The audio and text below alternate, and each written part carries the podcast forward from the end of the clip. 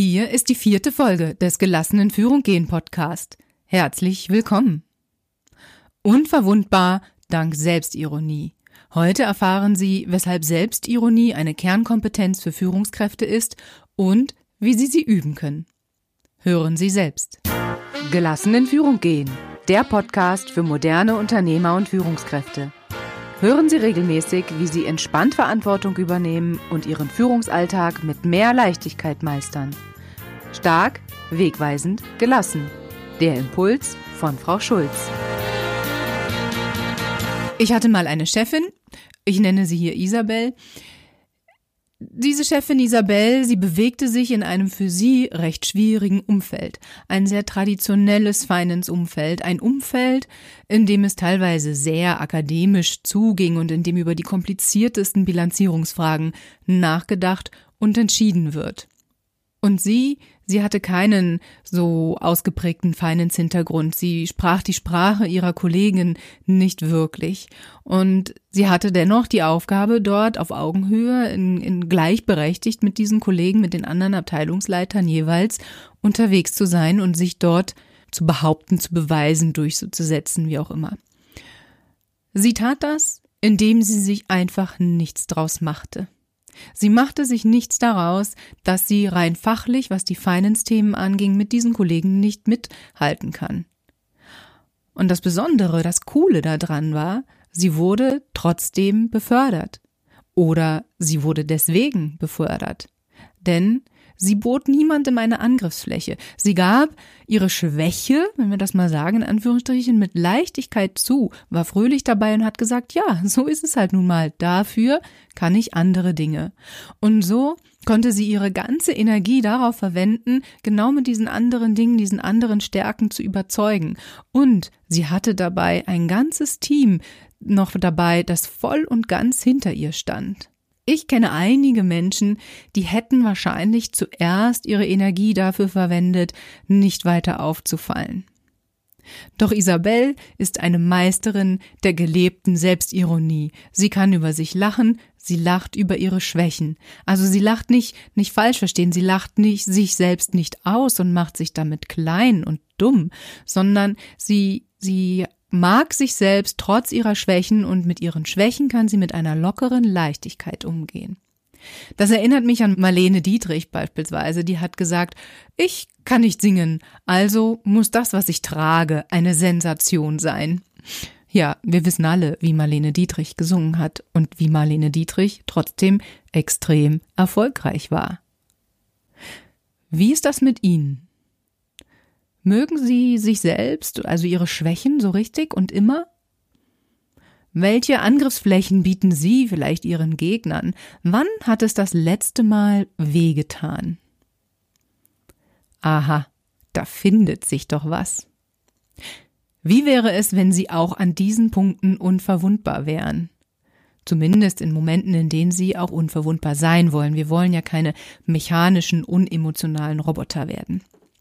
Doch zuerst ähm, nochmal die Frage, was hat das mit Führung zu tun? Warum ist das auch für Führungskräfte total wichtig? Das hilft jedem Menschen am Ende des Tages, aber welche Rolle spielt das im Zusammenhang mit Führung?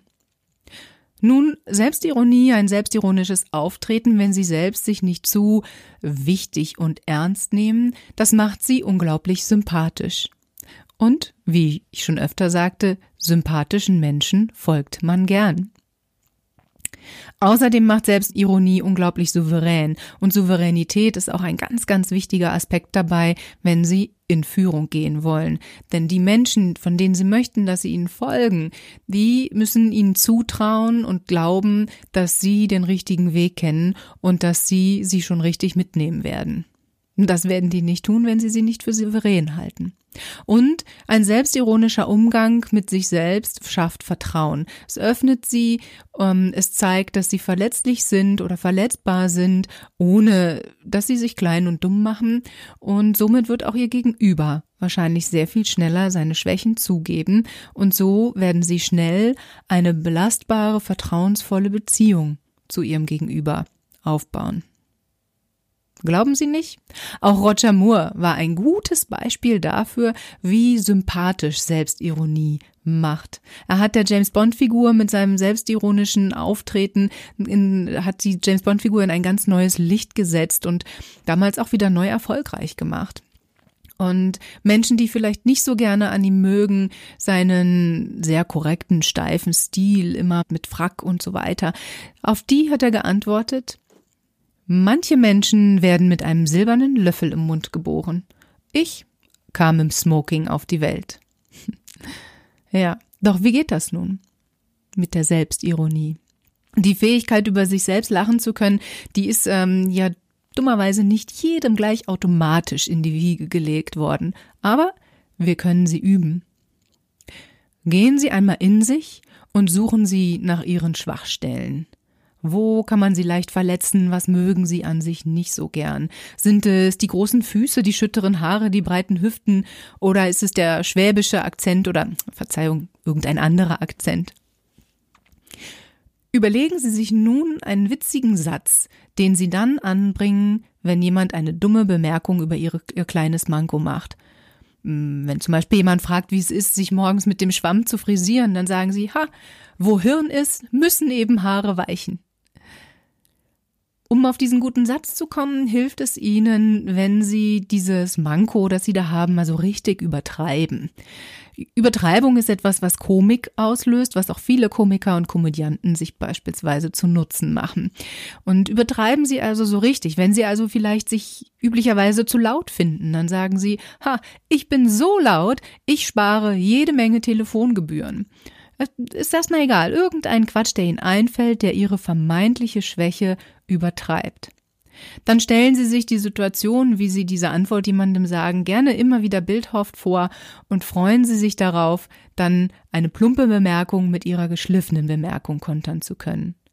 Oder genießen Sie einfach nur Ihre neue Haltung, die Sie zu Ihrer Schwachstelle gewonnen haben, weil es geht ja nicht immer unbedingt darum, auch jede Antwort, die man sagen könnte, auch direkt rauszuhauen. Es reicht manchmal schon, in dieser gelassenen, Grundhaltung, entspannten Haltung zur eigenen Schwäche unterwegs zu sein. Schon dann sind sie nicht mehr so angreifbar, weil wenn sie selbst schon über die Schwäche lachen und ähm, über das Missgeschick vielleicht, was ihnen passiert ist, dann können es andere nicht mehr tun. Die können dann nur noch mit ihnen lachen. Nur die Selbstironischen sind die wahrhaftig Selbstbewussten, habe ich gelesen in meinen Vorbereitungen. Selbstironie zeugt von einem ganz hochwertigen und ganz tiefen Selbstwissen. Und das, wenn jemand in dieser Haltung unterwegs ist, dann impliziert das wirklich und, und beweist und strahlt ganz viel Akzeptanz der eigenen Person aus. Und damit macht man sich unabhängig von den Meinungen anderer und ähm, sie können viel, viel entspannter durchs Leben gehen. Und wie gesagt, die Energie, die sie da sparen, für viele, viele andere Dinge einsetzen. Sie müssen nur aufpassen, wenn Sie sich selbstironische Bemerkungen zusammensuchen, dass Sie sich dem sogenannten selbstaufwertenden Humor bedienen. Der Psychologieprofessor und ähm, Humorforscher Rod Martin ist sein Name. Er hat sich mal sehr ausführlich damit beschäftigt und zum Thema Selbstironie in selbstaufwertenden und selbstabwertenden Humor entschieden. Und der selbstabwertende Humor, der geht uns oftmals viel, viel leichter über die Lippen. Das sind wir viel mehr gewöhnt als der selbstaufwertende. Wenn Sie natürlich Ihrem Gegenüber die den Wind aus den Segeln nehmen wollen und sich unverletzbar machen wollen oder unangreifbar machen wollen, dann müssen Sie sich dem sogenannten selbstaufwertenden Humor bedienen. Sonst wird's ein bisschen schwierig. Ein Beispiel. Eine junge Frau, die auf eine Bühne geht, um einen Vortrag zu halten, stolpert und fällt hin. Nun hat sie zwei Möglichkeiten. Die selbst abwertende, trotzdem immer noch humorvolle, aber eben Variante, in der sie sich selber etwas schlechter dastehen lässt, wäre dann zu sagen, oh, ach, ich habe einfach zwei linke Füße, das war klar, dass das passiert. Ähm, ich hoffe, Ihnen hat's gefallen oder irgendwas in der Richtung. Also sie führt ihr Manko der zwei linken Füße an. Das ist immer noch besser, als hochrot davon zu laufen und nie wieder im Leben einen Vortrag zu halten. Aber die noch bessere Variante wäre, meine Damen und Herren, das war mein Aufgang. Sie müssen erstmal meinen Abgang sehen. Der Engländer liebt das Gefühl, dass er über sich selbst lachen kann. Er tut das aber nur, um den anderen die Freude zu nehmen, über ihn zu lachen. Das sagt Peter Alexander Ustinov zum Thema Selbstironie. Also, machen auch Sie eine Tugend aus dem, was Sie vermeintlich nicht können. Und haben Sie Spaß dabei. Mein Name ist Wiebke Schulz und ich bringe Sie gelassen in Führung. Wenn Sie gut finden, was Sie hier hören, teilen Sie es mit Ihren Freunden und Kollegen. Und hören Sie in der nächsten Folge wieder rein. Da erfahren Sie dann, welche fünf Grundsätze der Führung Ihnen den perfekten Fahrplan für die Zukunft geben. Bis dahin, Ihre Frau Schulz.